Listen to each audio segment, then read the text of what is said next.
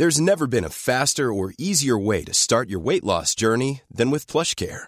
PlushCare accepts most insurance plans and gives you online access to board-certified physicians who can prescribe FDA-approved weight loss medications like Wigovi and Zepbound for those who qualify. Take charge of your health and speak with a board-certified physician about a weight loss plan that's right for you.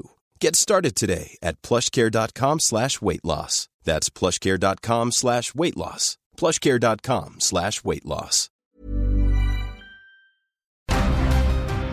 Esto es Periodismo de Emergencia. Con Hiroshi Takahashi, Arturo Rodríguez y Karen Torres. Con las reglas del oficio.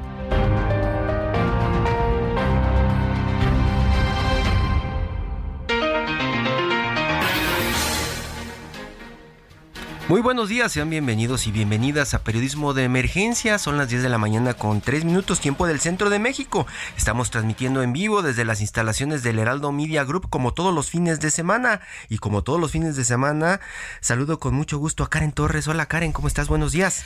Hola Giro, muy buenos días, muy buenos días a la audiencia que nos acompaña en esta bonita mañana de sábado y que ha eh, pues también sorprendido en algunos días algunas lluvias bien complicadas, ¿no, Giro? Bien complicadas y tú vas llegando, lo que te preguntaba, llegando prácticamente de una cobertura allá en Mérida donde prácticamente el calor es la constante. Una constante fuertísima y la realidad es que sí, eh, la sensación térmica era hasta de 50 grados, lo que se vive ahora en Mérida y también hubo algunas tormentas tropicales por allá sorpresivamente, pues eso es cambio climático. Nos estábamos quejando acá en la Ciudad de México hasta hace unos días del calor, ¿no? Pero imagino que llegaste allá a Mérida y, y comentaste, ¿no? Para tus adentros, este, esto sí es calor. No, eso sí es calor, definitivo. no lo que acá tenemos en Ciudad de México. No estamos acostumbrados, ¿no? Nada. Pero pareciera que ya es, pues ya tan común como personas que de pronto llegaban de otros estados este nos cuentas tuvieron algunos episodios malos con la deshidratación sí desvanecimientos y precisamente por eso por deshidratarse pero bueno fue un gran un gran evento pues aparte de esto que, que, comentaste y que fue parte de las entregas eh, eh, la semana pasada, pues lo que se ha vivido en el país tiene que ver con mucha violencia, Karen. Eh, han sido semanas pues de bastante inseguridad, un clima pues de bastantes conflictos eh, que, que, han tomado algunos estados y principalmente Chiapas. Chiapas, Guerrero, hasta el Estado de México, zonas muy cercanas a la capital, el Paseo Toyocan, que ya están viendo también algunas muestras de pues eh, las prácticas del narcotráfico, algo que pues hasta hace algunos algunas semanas no lo veíamos tan claramente. Y es que la agenda de seguridad y la agenda de salud tendría que estar pues en la mira de cualquier incluso candidato, ¿no? Ahora que estamos hablando mucho de la ruta 2024. Sí, y pues incluso pues también del presidente esta semana el presidente de México, por cierto, Andrés Manuel López Obrador informó durante su mañanera que ya están investigando a la alcaldesa morenista de Chilpancingo, Normatilia Hernández por presuntos nexos con el crimen organizado. Se filtró este video en la semana en donde se ve con un eh, presunto miembro del crimen organizado, Celso Ortega Jiménez, quien supuestamente es el líder de los Ardillos, una organización criminal que tiene presencia en Guerrero y que atemoriza a todos los guerrerenses y que también llega a pegar por ahí por, por Morelos. ¿Y qué es de eso de lo que también se tendría que estar hablando eh, pues desde las mañaneras y dando también el ejercicio y seguimiento con el gabinete de seguridad? Y, y mientras eso pasa, pasa, allá en, Guerrero y se retoma en la mañanera, otro de los asuntos que se retoman tiene que ver con Chiapas. Poca información que nos llega desde allá, desde el sur. Eh, escuchamos hace unos días que secuestraron a trabajadores de la Secretaría de Seguridad y también estamos hablando de nuevos grupos de autodefensa que están surgiendo y se habla también de pues enfrentamientos en la frontera. Lisette Cuello corresponsal del Heraldo Media Group allá en Chiapas. Muy buenos días. Platícanos cómo está la situación de seguridad por allá en la zona. ¿Qué tal? Muy buenos días, Hiroshi Kari y Karen, perdón. Efectivamente, como lo comentan, pues bueno, de unos Eh, prácticamente aproximadamente un mes para acá, el estado de Chiapas pues ha tenido muchos eh, conflictos sociopolíticos que han venido a desencadenar precisamente en la inseguridad que ya percibe la ciudadanía, no solamente en algunos municipios que anteriormente era la zona indígena, sino pues ya hay eh, diversos puntos rojos en la mayor parte del estado de Chiapas, como lo comentan, pues estuvo muy fuerte desde el pasado 22 de junio la sustracción por parte de un grupo armado eh, de una joven cantante nombre Nayeli 5 eh, que llegaron directamente a su casa a sustraerla con estaba con sus dos hijas eh, menores y posteriormente pues se la llevan. Después de ello a, escasos días pues surge lo de los lo del secuestro de los 16 trabajadores de la Secretaría de Seguridad y Protección Ciudadana por parte también de un grupo armado en el tramo carretero Ocosocuautla Tuxtla. Venían saliendo de su trabajo cuando eh, pues en plena carretera llegó este grupo armado a, a, secuestrar a este autobús en donde iban 33 trabajadores. Sin embargo dejan a las 17 mujeres en la carretera y se llevan únicamente a los 16 trabajadores. Posteriormente como todos vimos pues a través de redes sociales este grupo armado se comunicaba lanzando videos en donde pues ya se vinculaba eh, a este caso con el de la joven eh, cantante, que bueno, para que dejaran libre a los 16 trabajadores tenían que dejar libre también y con vida a eh, Nayeli 5. Afortunadamente, pues el 30 de junio liberan a estos a estos trabajadores con bien, no fue a través de un rescate por parte del gobierno, sino nos relatan los mismos trabajadores que el grupo les señala que podían irse, les dan la misma camioneta en donde los secuestraron y van a dar a a escasos 100 metros de la dependencia de la Secretaría de Seguridad y Protección Ciudadana. Y bueno, posterior a ello, al día siguiente, el día primero de julio, inician los enfrentamientos y el surgimiento de un nuevo grupo de autodefensa denominado Ejército Civil en el municipio de Panteló, Chiapas. Ese mismo día nos relata el presidente eh, concejal, recordemos que ahí no hay eh, autoridad eh, constitucional como en todos los municipios, sino es la misma gente a través de usos y costumbres que designa a sus autoridades. Y bueno, el presidente concejal nos comenta que ese día fallecieron dos personas en una emboscada de este eh, grupo armado. Posteriormente, eh, pues empiezan a dar eh, y diretes entre el mismo gobierno y las autoridades concejales, porque pues hace apenas un par de días el Ejército, la Sedena, la Secretaría de Seguridad y Protección Ciudadana realizan recorridos en el municipio de Panteló y afirman que no hay ningún grupo armado presente en este municipio. Recordemos que hace dos años surgió el grupo de autodefensa denominado el Machete y ahora pues este nuevo del ejército eh, civil que también lo hacen a través de las redes sociales lanzando videos y eh, pues inicia prácticamente esta violencia o resurge nuevamente esta violencia en este municipio de Sotzil indígena eh, de Chiapas. Apenas ayer se reunieron 86 comunidades y 18 barrios del municipio de Panteló para pedirle a los tres órdenes de gobierno que restablezcan el orden y la paz porque ya van cuatro eh, muertos del primero de julio a la fecha. Y eh, el gobierno pues les repito sigue diciendo que no hay nada que tienen el control en la cabecera municipal y que eh, pues ellos ah, intuyen que esos videos de redes sociales a lo mejor eran de años pasados o incluso de otro lugar menos de Panteló. La gente ahora está pidiendo seguridad la gente ahora está pidiendo que se restablezca el orden. Recordemos también que todavía frontera con Malapa, un municipio que es eh, pues entre los límites ya con Guatemala también está como foco rojo por eh, los diversos enfrentamientos que se tienen allá eso sí ya reconocido por el ejército entre dos cárteles que es el Jalisco Nueva Generación y el de Sinaloa. A raíz de ello recordemos tuvieron que desplazarse tres mil habitantes a otros lugares por la inseguridad que se estaba eh, viviendo y que se viene a, a, juntar con todos estos otros municipios que les estoy señalando. Ahora la gente les repito está temerosa la gente ya no sabe eh, pues en qué parte o en qué municipio se va a soltar nuevamente un foco rojo como estos.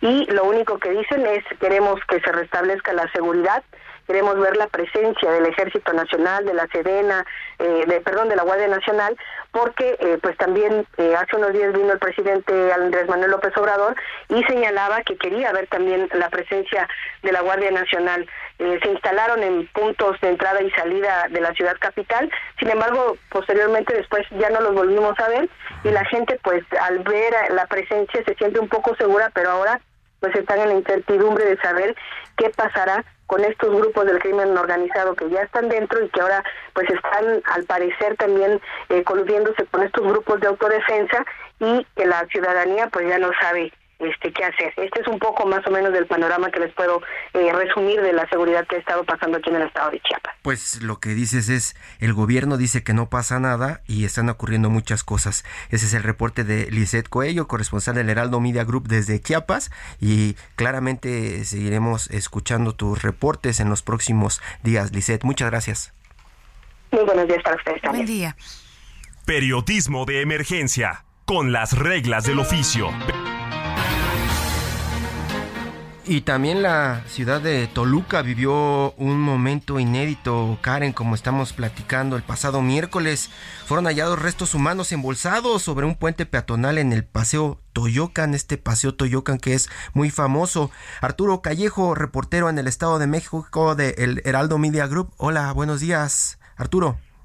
¿Qué tal, Hiroshi? Karen, muy buenos días. A mitad de semana, la capital del Estado de México y San Mateo Tenco, también en este gran valle de Toluca, fueron escenarios de hechos delictivos. Pues por la mañana del miércoles, sobre el corredor universitario de Paseo Toyocan, en la colonia Nueva Oxtotitlán, quienes ostentaron como integrantes del cártel la familia michoacana colgaron de un puente peatonal partes humanas y de forma paralela afuera de un domicilio de la calle Tule en la colonia Lomas Altas, también aquí en el centro de la capital mexiquense, las autoridades hallaron una bolsa de plástico negra con más restos humanos que se supone correspondían al primer hallazgo.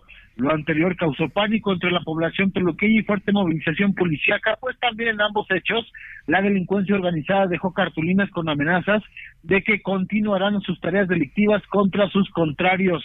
La misma mañana del miércoles, acá en San Mateo con este municipio zapatero, sobre una zona de maizales del barrio de Guadalupe fue encontrado un sujeto sin vida con mensaje de la familia michoacana, mientras que en el poblado de San Cayetano Morelos, esto al norte de la capital del Estado de México, fue hallado un automóvil quemado con un sujeto dentro, esto también al mismo miércoles de la semana que concluye.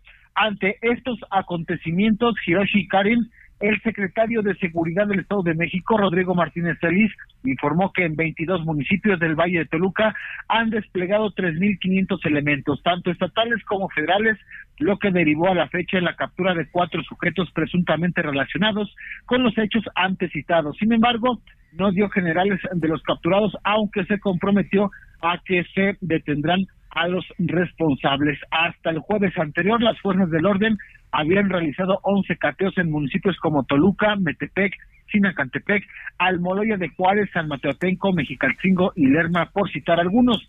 En cuanto a los restos humanos hallados en Toluca y San Mateotenco, fueron llevados a la morgue para tratar de identificar a las víctimas mortales. Es de recordar, amigos del auditorio, que la semana pasada en dos puentes peatonales del mismo municipio de Metepec aparecieron dos mantas que se adjudicó el grupo criminal de la familia michoacana en las que amenazaba con ir por todos los repartidores de droga no alineados a esta organización criminal y que repartían en municipios como Metepec, San Mateotenco, Toluca, Chapultepec y Mexicalcingo. Hasta esta mañana, hasta este, estos momentos, las fuerzas del orden no habían capturado al comandante Pecha, quien se presume es uno de los principales responsables de estos acontecimientos que causaron temor en la capital del Estado de México y sus alrededores. Hiroshi y Karen es mi reporte desde Toluca. Arturo Callejo, muchísimas gracias. Seguimos pendientes de estas noticias que de pronto van más allá de la nota roja, pues se convierten en un asunto prácticamente de estrategia de seguridad nacional. Parecía así que el gobierno estatal y federal no dimensiona, Giro, los conflictos que pues son tan evidentes, ¿no? En esta expansión, pues ya, del crimen, del crimen organizado en nuestro país. Periodismo de emergencia, con las reglas del oficio.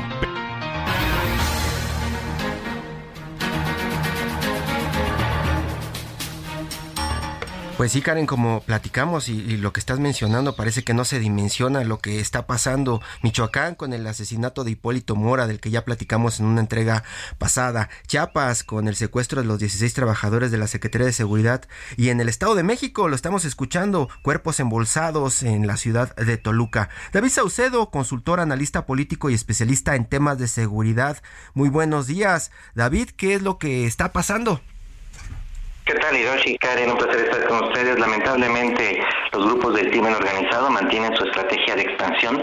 El Cártel Jalisco, desde hace tiempo, junto con otras organizaciones criminales, está llegando a espacios y plazas en donde no tenía presencia, que eran dominadas por otras organizaciones criminales.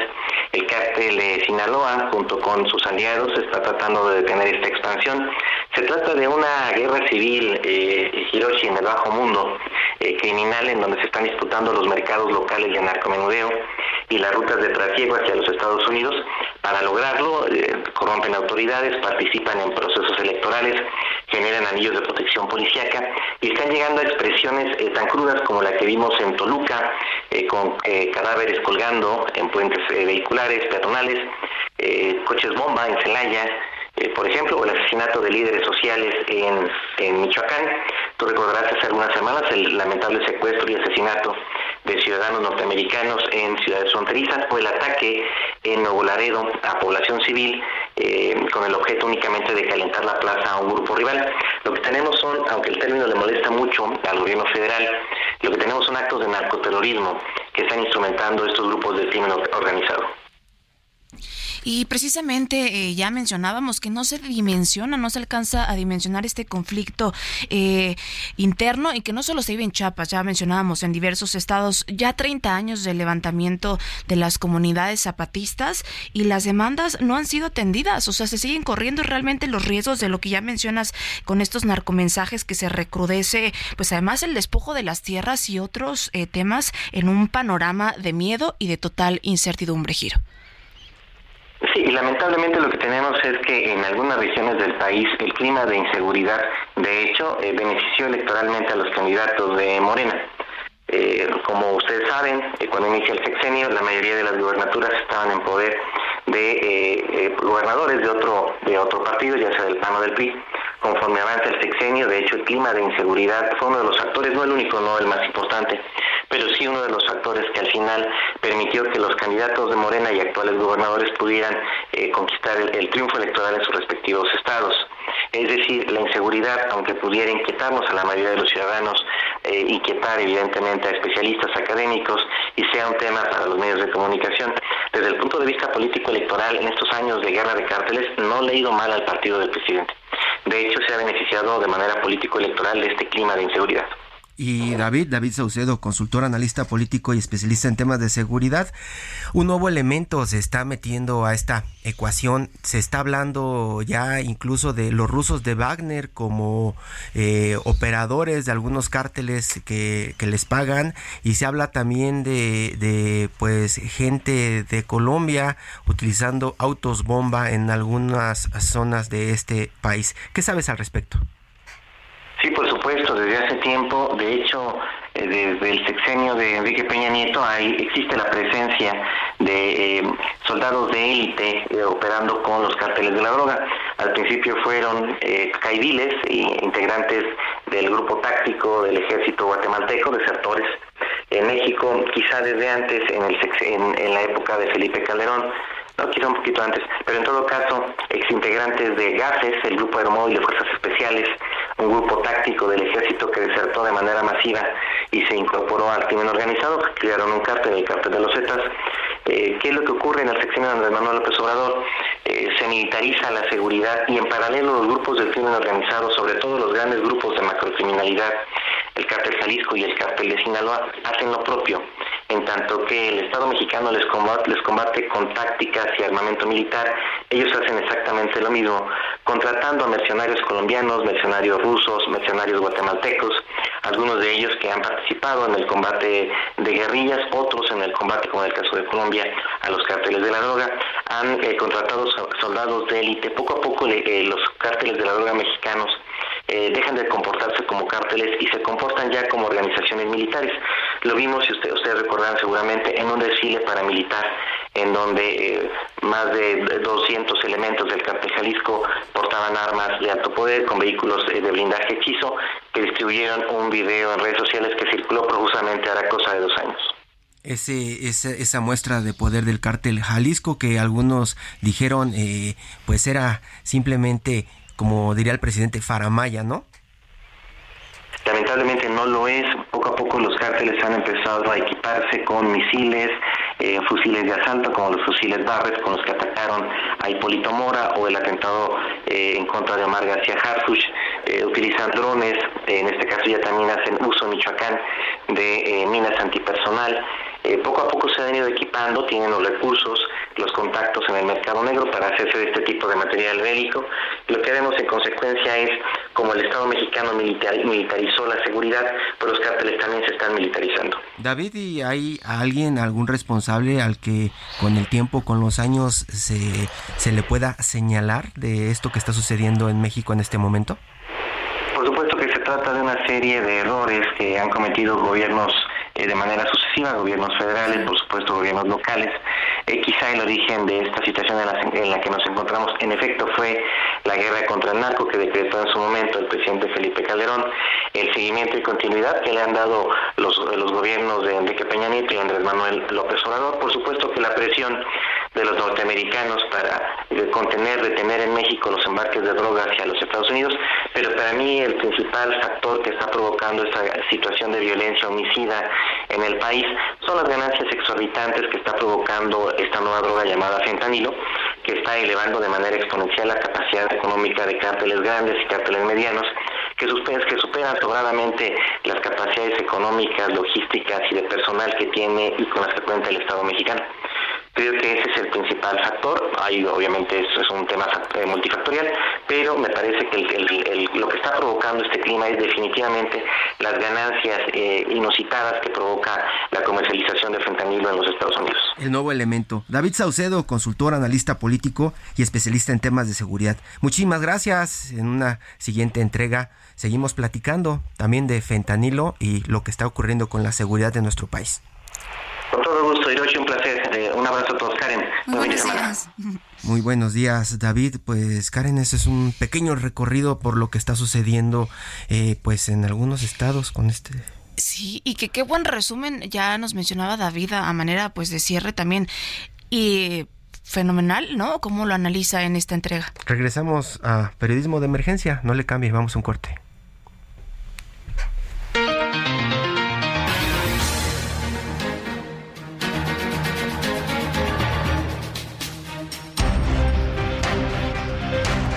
En un momento continuamos en Periodismo de Emergencia por el Heraldo Radio.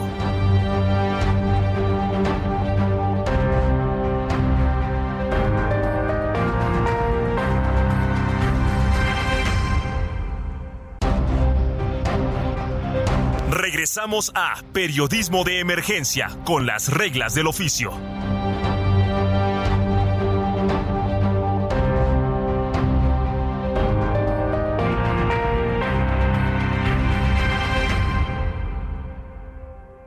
Toma un minuto y piensa en tu momento favorito. En tu graduación, por ejemplo. Ahora piensa en todas las empresas que se necesitan para hacerla posible. Las que rentan los salones, las que hacen la comida. Las empresas al comprar y vender entre sí generan economía para miles de familias. CIRT, Radio y Televisión Mexicanas. Voz de las empresas. Consejo de la Comunicación. Continuamos en periodismo de emergencia, son las 10 de la mañana con 31 minutos tiempo del centro de México. Estamos transmitiendo en vivo desde las instalaciones del Heraldo Media Group. Y Karen, Karen Torres, esta semana también Michoacán eh, fue tema. Michoacán, Giro, ha sido tema, pues ya yo creo que consecutivamente me atrevo a decir que en las últimas dos décadas y cada vez pues más creciente desafortunadamente. Uno de los asuntos que incluso trató el presidente durante su mañanera recurrentemente fue el de las declaraciones de Monseñor Cristóbal Asensio García, obispo de Apatzingán. Eh, ¿Cómo está, don Cristóbal? Buenos días. Su amable audiencia, muy buenos días. Estoy bien, gracias a Dios. Muchas gracias por tomar la llamada. Hoy eh, pues está en boca de todos, de, pues prácticamente después de algunas declaraciones que lanzó allá en Michoacán, incluso el presidente de México por ahí le respondió don Cristóbal. Sí, y más que sí, declaración, o fue como un lamento el que hice al inicio de mi homilía el domingo pasado, diciendo hubiese sido mejor en vez de celebrar festivamente el quinto aniversario de haber llegado al poder, que nuestro primer mandatario hubiese convocado a un día de duelo nacional. Por tantas víctimas que en estos cinco años han sido acribilladas, por lo tanto tantas familias huyendo, aparte los levantados y no encontrados todavía es mucho el dolor que hay en mi diócesis y, y, desde luego viendo más allá en mi país al que tanto amo.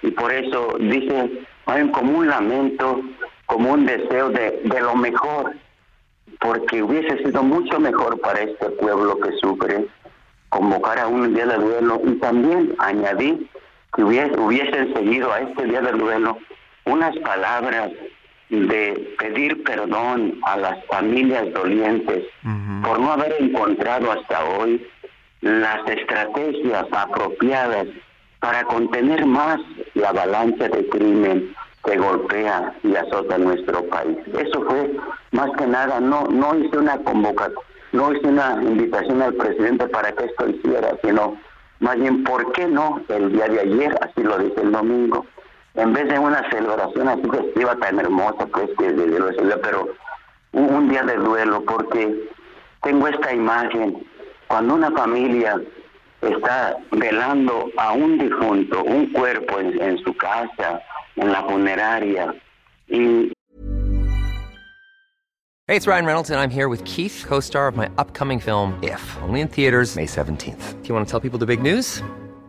All right, I'll do it. Sign up now and you'll get unlimited for $15 a month in six months of Paramount Plus Essential Plan on us. Mintmobile.com slash switch. Upfront payment of $45 equivalent to $15 per month. Unlimited over 40 gigabytes per month. Face lower speeds. Videos at 480p. Active Mint customers by 531.24 get six months of Paramount Plus Essential Plan. Auto renews after six months. Offer ends May 31st, 2024. Separate Paramount Plus registration required. Terms and conditions apply if rated PG. Escuchar que al otro lado, el vecino pone una fiesta grande, música, baile, vino, este, con cuánto, cuánto se sufre, aumenta el dolor de la familia doliente por falta de sensibilidad eh, de, los vecinos. Además que nada en esto, a esto me refería. falta, de, falta de sensibilidad. Eso fue precisamente lo que nuestro compañero en el Sol de México, Rafael Ramírez, le dijo al presidente. Si no sentía que pues estaba demostrando una poca sensibilidad al hacer su fiesta eh, y pues con las palabras que más o menos usted eh, menciona como lamento, don Cristóbal. Así es, un lamento y desde luego hubiera sanado, no en todo, pero sí mitigado un poco el dolor de las familias, porque yo creo que es el dolor de perder un ser querido y más aún de esa forma, arrebatado violentamente. Este no, no, no se sana con cinco años ni con diez, yo creo yo está en, en el dolor de las madres, de los padres de familia, de las esposas, de los hijos que han perdido. El dolor está ahí de seguro muchas personas ahora me están escuchando y están con su pena aún porque no se quita el dolor de la noche a la mañana. No se quita nunca, no se quita nunca. Y, eh, eh, el presidente de México salió con una respuesta, bueno, primero comenzó a regañar al reportero y luego eh, dijo que hay una muy buena relación con la Iglesia Católica. Incluso por ahí mencionó que ya ha invitado al Papa Francisco a, visitar este México y también mencionó que, pues como no queriendo que la Iglesia estaba acostumbrada a defender a los ricos y ya sabe cómo comienza a hablar este de todo un poco el presidente. ¿Qué le pareció su respuesta? Pues yo estoy, que ahora estoy viviendo esta situación, es para hablar no a favor de los ricos, porque gracias a Dios los que muchos tienen son los que menos están sufriendo ahora. Pero aquí las palabras que yo dije es principalmente por mis hermanos y creo que son los más pobres, porque son ellos los desplazados, son ellas las familias de les fue un ser querido. Sin dudar que habrá familias acomodadas que también estén sufriendo porque algún familiar también a causa del crimen, pero la mayor parte son, son familias de los pobres. Yo me remito a los hechos nada más, ¿verdad? A los hechos y pues si no fuera por esto no, no, no hubiera yo levantado la voz al ver que mis hermanos que sufren no se animan a, a denunciar porque así les va. No se animan entonces ante esto. Quise decir esta, estas palabras, sobre todo para tratar de ser voz de los que de los que les ha sido quitada la voz, porque eh, a, los pobres quién los escucha, a los que son desplazados, a los que pierden un ser querido, quién los escucha. Este es en esta línea, pues yo me remito a los hechos, ¿verdad? Eh, obispo, eh, habíamos visto hace unos días algún mensaje también de su parte en que, pues bueno, había una propuesta y desde luego mencionó no hay nada que celebrar. Debiese, por lo contrario, decretarse un día de luto y un, día de duelo eh, nacional. Vemos que el gobernador Bedoya se ha mostrado mucho más duro, agresivo, incluso en las respuestas a veces por mencionando que los obispos que quieren participar con algún mensaje de este tipo, pues dejen la sotana y, entonces hagan política. ¿Qué opinión le merece todas estas declaraciones por parte del gobernador? Sí. Bueno, en primer lugar, expreso una vez más mi sorpresa ante estas palabras y creo que él no, midió en su momento, quizás fue un tanto presionado que se viene esa rueda de prensa, porque creo que al haber, haberme encontrado un servidor con él, él mismo pidió una entrevista para con, con, su servidor. Y el, precisamente el miércoles pasado este tuve le di tuve el espacio y, vino aquí a su casa para estuvimos una hora una hora dialogando. Y sí me comentó él compartió que esas palabras las dijo sin, sin mucho reflexionar lo que lo que decía y sobre todo pues como un poco presionado quizás por los medios, ¿verdad? Desde luego platicamos y yo valoro mucho el que él haya venido. Le dije, creo que esto es para bien de la comunidad que me ha gustado y desde luego y de él mismo porque yo sé que una persona que está al frente del gobierno de un estado, de un país, trae mucha tensión dentro por las situaciones que se van dando. Entonces, contra esto se aumenta pues esas declaraciones que ya clarificadas, clarificada la realidad, usted se da cuenta de que lo que yo dije no es por, por una política partidista, sino en primer lugar lo dije como pastor, como pastor que veo que el pueblo sufre y que se pierde la sensibilidad ante el dolor ajeno. Y desde luego, como pastor, invitando a ver la realidad que existe y, no querer no querer decir no existe nada está bien cuando los hechos hablan por sí mismos. La violencia está presente. Me, me apena que esté presente porque veo el sufrimiento de mis hermanos cercanos. Entonces clarificar esto por qué lo dice no por una no por querer yo ser político de un partido, ni apoyar un partido, ni, ni nada. Este, lo dije lo dije como pastor y como profeta. Le dio le dio alguna le dio alguna respuesta positiva el gobernador de Michoacán Alfredo Ramírez Bedoya o simplemente como algunos lo percibimos fue un asunto para que Alfredo Ramírez Bedoya se tomara una foto con usted la mandara a los medios y dijera que ya estaba solucionado todo ese asunto bueno en primer lugar la respuesta muy positiva que él, eh, cuando yo hablaba y le explicaba esto que ahora les digo, él asentía y en ningún momento puso ningún pero. Eh, y cuando yo le explicaba la misión del sacerdote, que el sacerdote no solamente es para dar culto a Dios en el templo, sino que también tenemos una misión como profeta. Y profeta es aquel que habla en voz, en vez de Dios, enviado por nuestro Señor. Y el profeta es aquel que anuncia buenas noticias. Sobre todo la mejor buena noticia es que Dios está con nosotros. Cristo camina con nosotros. Así como yo lo experimento caminar con un servidor, espero que mis hermanos lo sientan cercano. Cristo está en medio del dolor y en medio de las balaceras, está con nosotros. Esa es una buena noticia. Pero hemos de anunciar esto, que Dios no nos abandona. Dios no nos abandona. Y, y desde luego, pero el profeta también tiene que denunciar la mentira, la injusticia, la opresión. Y desde luego, eh, lo que yo lo que yo hago e hice es desde ahí, como profeta, señalar la realidad tal como está y anunciando a vivir de la verdad y en la verdad. Porque solo desde ahí podremos construir, solo desde ahí podremos construir el mundo que queremos. Y, del lado, y del lado, y del lado eh, terrenal, obispo, el gobernador le dijo algo de cómo darle protección a Guadalupe Mora y las autodefensas después del asesinato de su hermano Hipólito, eh, cómo brindar seguridad en las calles y a la gente que ustedes protegen, como bien menciona, a los más pobres de esta ola de violencia que continuamos viviendo desde hace pues muchos años. ¿Le dijo algo en términos terrenales que le dio paz a su alma?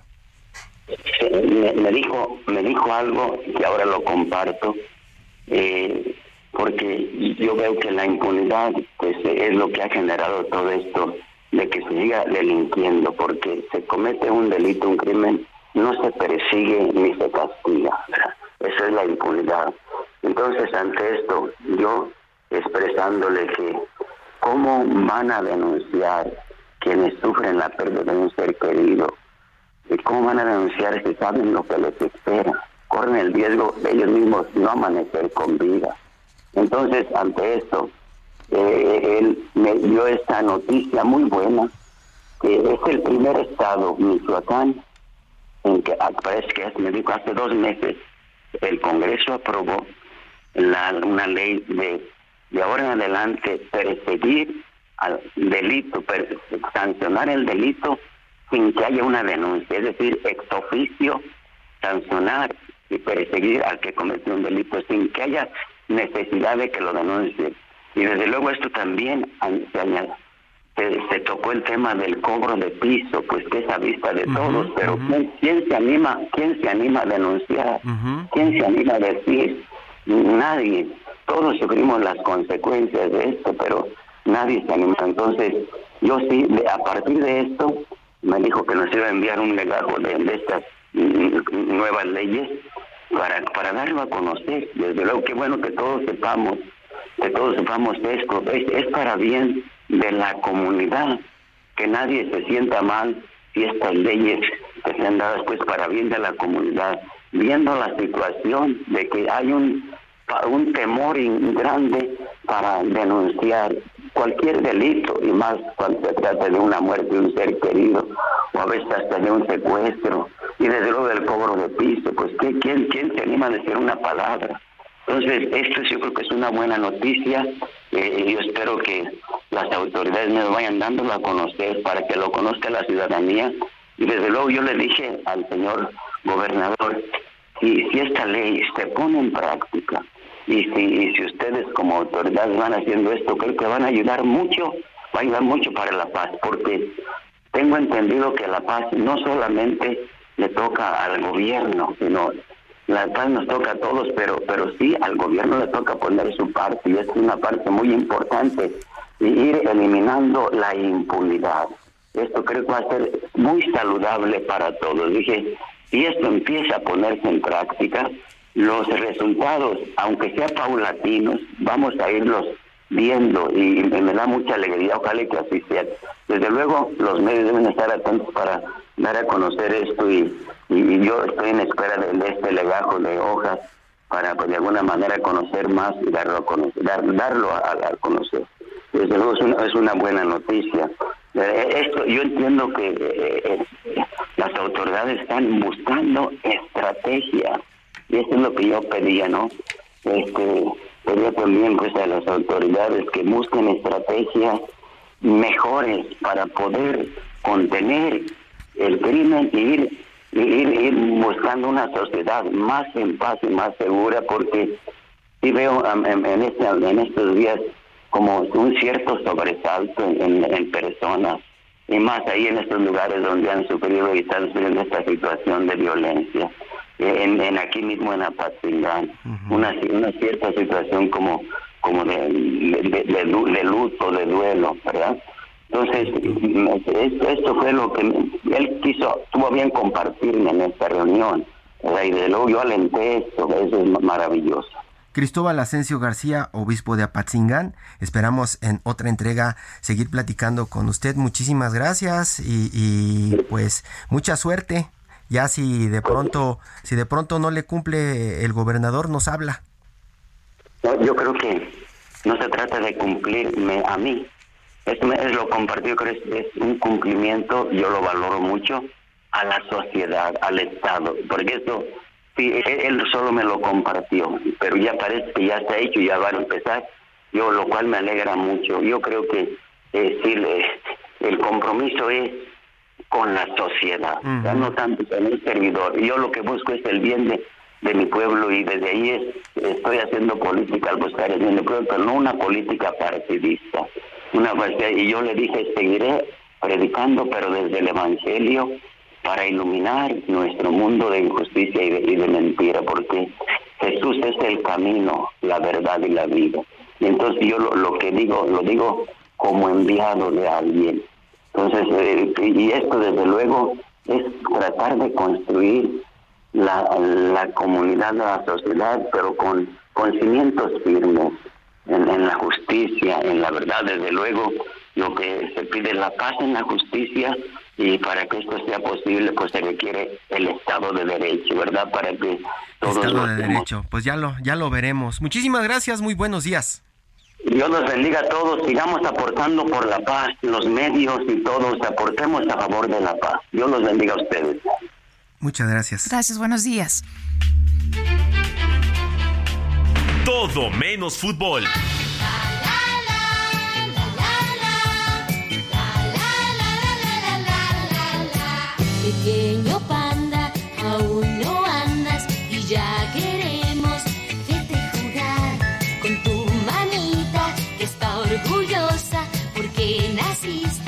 Continuamos, continuamos con ya rumbo al cierre de este programa Periodismo de Emergencia y en esta pues sección tenemos eh, un tema relevante, el zoológico de Chapultepec que celebra sus 100 años y que además ha estado en el ojo público por eh, diversos temas también, Giro. Sí, está en la línea Fernando Gual, director general de Zoológicos y Conservación de la Fauna Silvestre de la Ciudad de México. Don Fernando, buenos días. Buenos días, pues eh, Muchas gracias por el interés, que es lo que necesitamos difundir todas estas buenas noticias de cumpliendo 100 años el zoológico Chapultepec, que lleva el nombre de su fundador, Alfonso L. Herrera, y muchos pocos conocemos la historia de Alfonso Luis Herrera, un científico y naturalista mexicano, muy connotado mundialmente, pero a veces en México se nos olvida recordar a estos eh, personajes que han dado vida lo que es México hoy en día. Él es el padre de la biología, considerado el padre de la biología en México, y en su mente el 6 de julio de 1923 seguramente tenía la conservación de las especies en, la mente, porque los primeros, los primeros habitantes del zoológico fueron tres leones africanos y dos bisontes, dos bisontes americanos en ese momento estuvieron a punto de extinguirse y él tuvo la idea de traer esos primeros habitantes para reproducirlos en un zoológico, que fue una idea muy innovadora en ese, en ese entonces, ¿no? Y desde entonces pues ya van 100 años de esa fundación del zoológico que todos conocemos. Don Fernando, eh, bueno, este zoológico de Chapultepec es sin duda el más importante del país. Y hablando de la cantidad de especies distintas, eh, pues se habla que son más de 200. ¿Nos puede comentar un poco más al respecto? Sí, actualmente hay más de 205 especies silvestres más o menos. Como el 60% se trata de especies en peligro de extinción o amenazadas en alguna categoría de riesgo y hoy en día eh, hacia allá van los zoológicos, ¿no? Los zoológicos han tenido que evolucionar.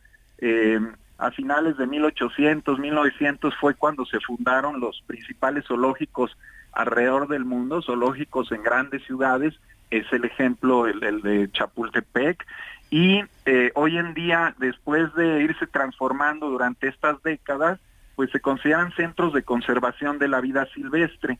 Y ese es el sentido hoy en día de los zoológicos, con diferentes herramientas como la educación ambiental. Los zoológicos de la Ciudad de México reciben eh, más de 5 millones de visitantes al año y aprovechamos esa visita que muchos de nosotros pues a lo mejor vamos al zoológico a pasar un día agradable, sobre todo después de la de, todo el, efecto de la pandemia, mucha gente buscaba un espacio al aire libre que pudiéramos visitar y es el ejemplo de los zoológicos al aire libre, pero en esa visita aprovechamos para difundir el mensaje de la conservación y de que todavía podemos hacer algo por muchas especies que están en grave peligro de extinción. Ahorita escuchaba esa famosa canción del panda, del rosito panda, por supuesto que la recordamos, muchos de nosotros estuvimos ahí formados durante horas para conocer a Togui, la primera panda gigante nacida fuera de China, fuera de su país de origen, y que le dio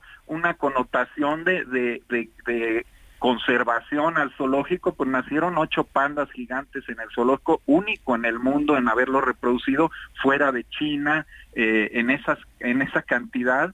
Y el sábado pasado precisamente celebramos con la presencia del, del señor embajador de, de la República Popular China en México, celebramos el cumpleaños de la hija de Togui, una tercera generación, eh, eh, los, los, los, abuelos fueron Pepe y Jin que llegaron el 10 de septiembre de 1975, y entonces la, la, casi la mitad, 48 años de la historia del zoológico han transcurrido también de la mano y acompañados por una especie en peligro de extinción, el panda gigante, que seguramente todos los estudios que realizamos y la reproducción que se realizó en el zoológico de Chapultepec contribuyeron definitivamente a su conservación y que hoy en día haya dado un paso atrás y alejando, alejándose de la extinción como otras especies como el lobo, nativas de México, como el lobo mexicano, el cóndor de California, que estamos reintroduciendo eh, crías que nacen en Chapultepec y llevándolas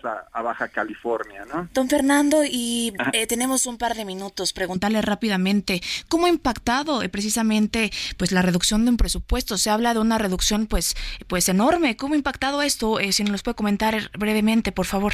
Bueno, el, el, el de Chapultepec, como ustedes saben, es una dependencia del gobierno de la Ciudad de México, somos parte de la Secretaría del Medio Ambiente y tenemos asegurado el presupuesto eh, para la atención de los animales, eh, para el mantenimiento, para sueldos, etcétera, todo eso está asegurado y, pues eh, a pesar de la pandemia y todo lo que sucedió en, México y el mundo, pues mantuvimos el, zoológico en buenas condiciones e inclusive a través de un presupuesto del, del complejo cultural Chapultepec eh, e invertimos más de 185 millones en, en los últimos tres años, casi cuatro años. Don Fernando, se, se, nos acaba el tiempo, pero invitamos a los radioescuchas a que visiten el zoológico de Chapultepec. Dense una vuelta, disfrútenlo y vean todas las cosas nuevas que hay, como la, el Museo del Ajolote y Centro de Conservación de Anfibios, para darse cuenta que vamos hacia adelante por otros 100 años de historia del zoológico de Chapultepec. Muchas gracias, hasta mañana.